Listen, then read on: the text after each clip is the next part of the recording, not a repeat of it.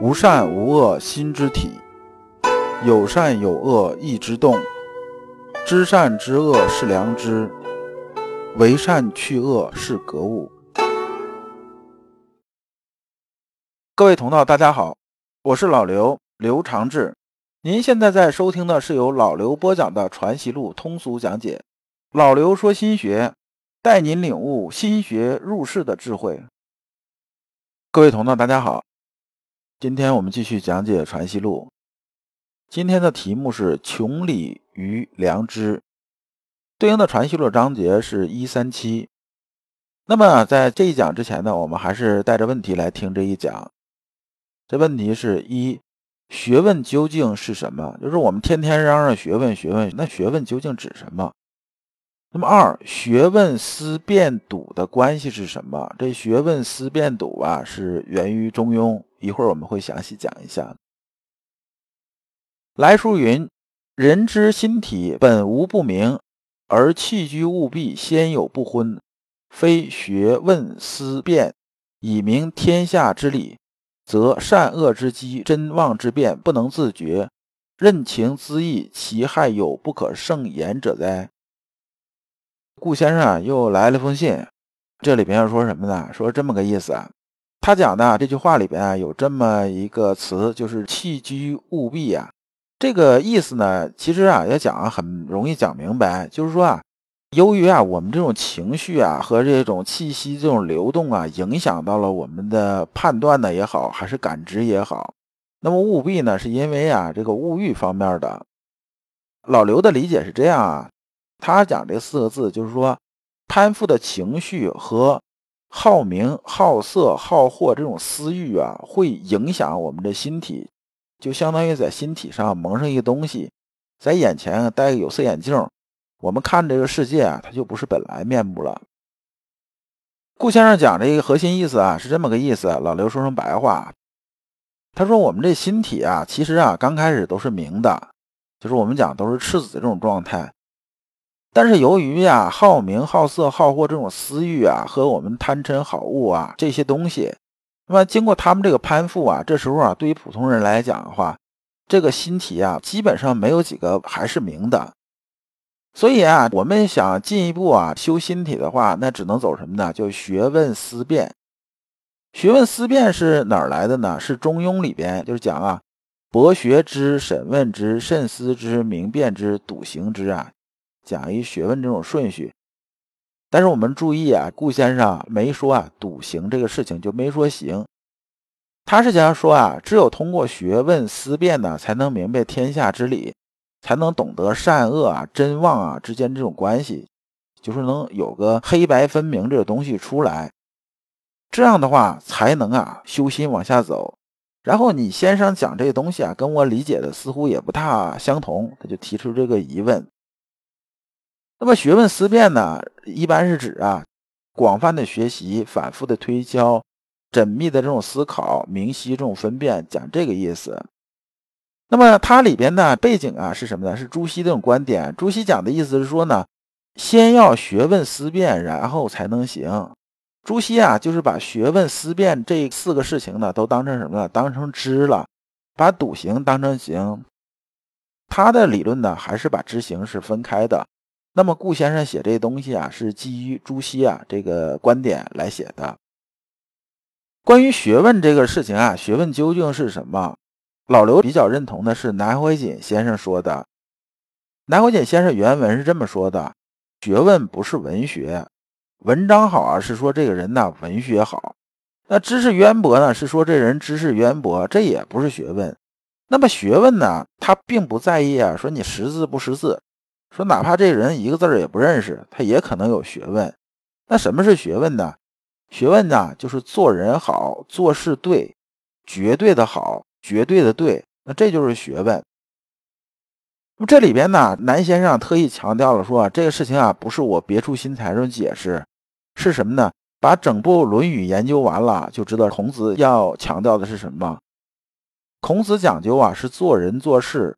如何完成做一个人，也就是我们一直强调的，我们学学问是为了入世。那入世干什么？不就是做人做事吗？所以啊，学问就是入世的做人做事。我们看看先生啊是怎么回答的。先生啊，刚开始说这么一句，说啊，您讲这个意思啊，大略啊，我是觉得还可以，就是先呢往上抬一抬，说此段大略似是而非，盖诚言就说之弊，不可以不变也。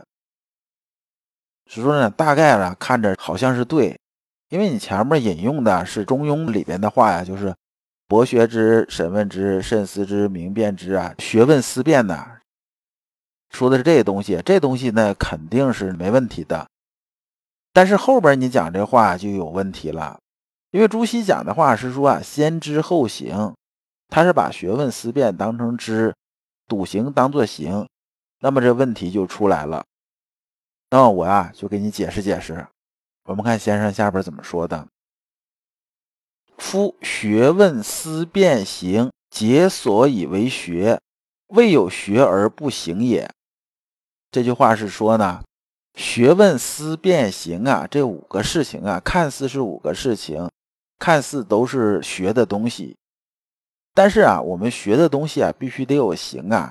你不行，那你这个学啊，就不能称之为学了。就最简单的例子吧，比如说现在大家很多人都开私家车，是不是？我们说这个人学开车，是不是？我们是指这个人呢，他回头他能开车了，这叫学开车。那光学完开车回来之后，然后再跟你讲说这遇到什么情况情况，咱怎么怎么打方向盘，怎么怎么踩这个油门，怎么怎么着，然后你让他往车上一坐了之后，他连怎么启动这车他都不会，这叫学车吗？这肯定不叫学车呀。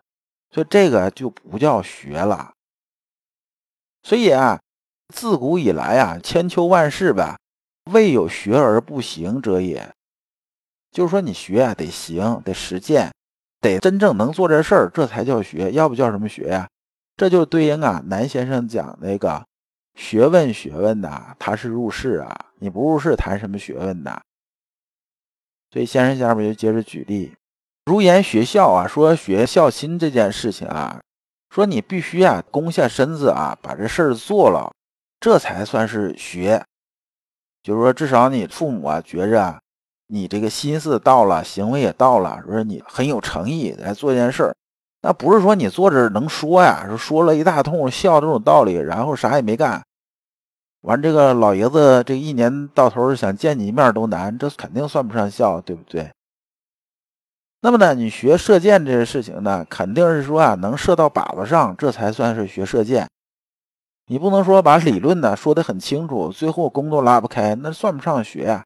而你学呀，写字啊，那也是把纸摊开啊，把字写得出来，这才算是学书法。否则的话，你算什么学书法，对不对？所以啊，尽天下之学，未有不行而可以言学者，就是天下这些学问呢。没有什么干不来，然后光是空着天上说，专是纸上谈兵，这肯定是不算是学。那么这一段啊，先生把例子讲完了，先生接着说啊，学之始，故以记事行矣。说是啊，学这开始啊，就是行了，就是我们学这开车，从我们拿这个东西有这个想法，那就是行这种开始了。因为我们之前反复讲啊，行这种三个阶段，那么这个知和行啊，它之间呢一直是合一的。这里边笃行啊，就是踏踏实实的做事儿这个意思，它里边也有学层面这个意思。那么先生接着就把学问思辨行啊这个顺序大概讲了一下，说啊，我们学的时候啊，不可能没有疑问的。就像我们学车一样啊，上来他给你个考试指南或者是开车这种指南嘛，你拿过来之后，你第一看的时候，你首先想车是什么样子的，是不是啊？方向盘在哪儿？它怎么拧？这些东西你看书的时候肯定是有疑问的，有疑问怎么办？有疑问你肯定是要问嘛。这问呢，就是一个又是问又是行的。那么呢，你往下再走的时候啊，就思考这方向盘怎么拧的时候啊，你还是要自己啊扒拉扒拉的。然后你才知道这方向盘怎么回事这是学，但也是行。那么最后呢，到变这个层面呢，其实是学，它也是行的。所以这个阶段呢，学问思辨里边呢，既有知的东西，也有行的东西，他们俩是合一的。那么先生啊，接着说啊，说这个什么是学呢？学啊，是事故以求能其事而言谓之学。学问思辨里这个学啊，这里边是说呢，不懂的事情你把它弄懂，就是求能其事，能其事就是把它弄懂的意思，这才算是学。那么问呢？问就是解其惑呀，就是把你的疑惑解开，这就是问。那么思呢？求通其说，通其说啊，就是搞明白里边这种关系。特别是指逻辑关系怎么出来的，这就是思；变呢，就是经其察呀，这就是变。那么最后什么是行呢？就是履其实而言谓之行，就是履其实啊，最后才算是行的。就是把这东西真正落地，学车嘛，真正把车开走，而且呢拿着驾本能上得了路，这才是最后这个所谓笃行之这个行。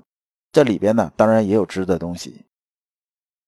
先生接着说啊，说这个五件事儿啊，其实啊，说是五件事儿，合起来呢就是一件事儿啊，就是我们讲啊，心理合一之体呀，就是我之前讲心理合一之体呀，就是所谓知行合一这件事啊。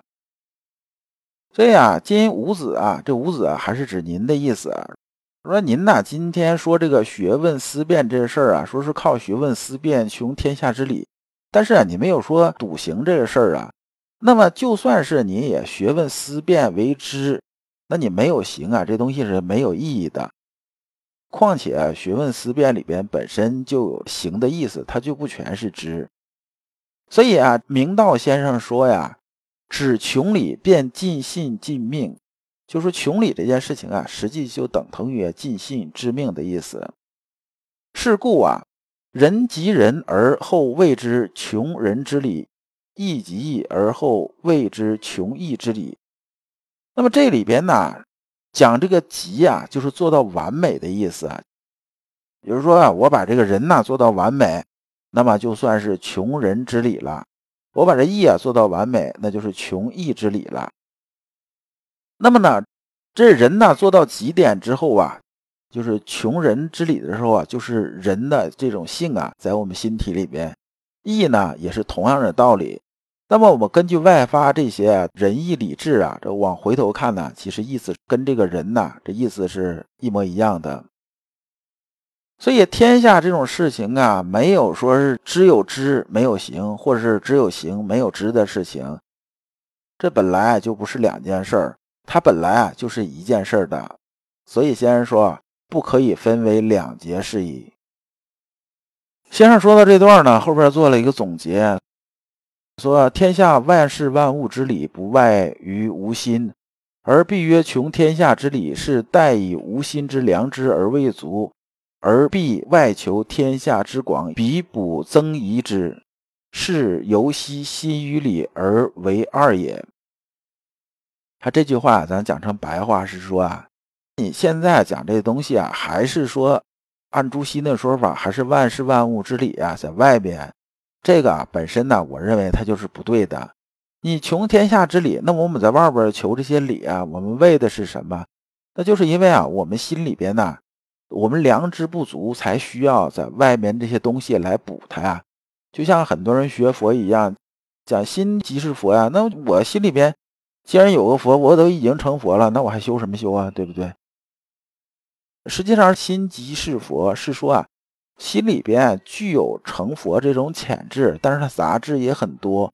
我们在外边呢学那么多东西，之前老刘一直讲本然和名觉这种关系嘛，求这个名觉这种东西啊，无非是什么呢？是因为我们心里边那有杂质，我们逐渐把杂质一点点往下去，怎么办呢？我们就要通过外边试试磨，磨呢，无非还是磨我们心性里面的这种东西。所以啊。学问思辨笃行之功啊，虽然对于每个人呢，这种天资不同啊，就是人一几百这句话意思是说呢，我们修心性的时候讲操存舍亡，那么呢，人家悟性比较好，人家听这一次两次人就明白了，对不对？那我悟性不行啊，那悟性不行怎么办啊？我就笨鸟先飞呗，人家搞一次，我搞一百次还不行吗？对不对？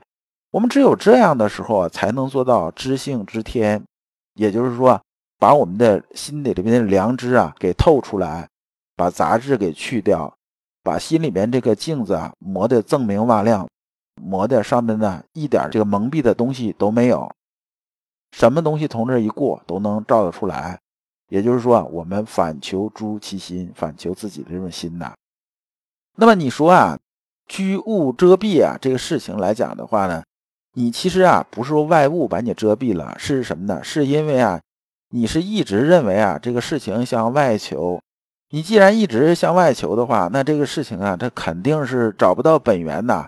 你这东西是扬汤止沸，解决不了根本问题，所以呢，心呢就一直被蒙蔽掉。先生呢，这里边要举个例子，就像说一个人呐，眼睛啊有毛病了之后呢，他不是说好好吃药、好好治病、好好做手术啊，他不是干这个。他是觉得什么？他觉得我看不清楚东西啊，是因为这东西啊光线太暗，他就在外边找这种光明啊。说我看什么东西就给他往上加光线吧。他不治眼睛，那你说最后这眼睛他能自己好吗？肯定好不了嘛。所以啊，我们修身最后还是要修自己本心的，不是修外边的东西。如果啊，我们还是去修外边的东西的时候，追求外边的万事万物的话。就像治眼这个人这样，他眼睛不治，光是看外边，找外边这毛病啊，就这么可笑。那么最后先生啊说了一句，说这个啊我说这个东西啊，可能啊你觉着我讲这个东西是有点尖刻了，但是呢这个道理啊，它是啊失之毫厘，谬之千里这么一个事情啊，这不说清楚不行，不说清楚啊，容易啊误人子弟，容易啊把人家引到坑里边去。那么这一讲啊，我们就讲完了。下一讲我们讲啊义的体和用。各位同道，如果您对本集的内容有什么困惑，可以在评论区给老刘留言，老刘会抽时间给大家解答。感谢诸君。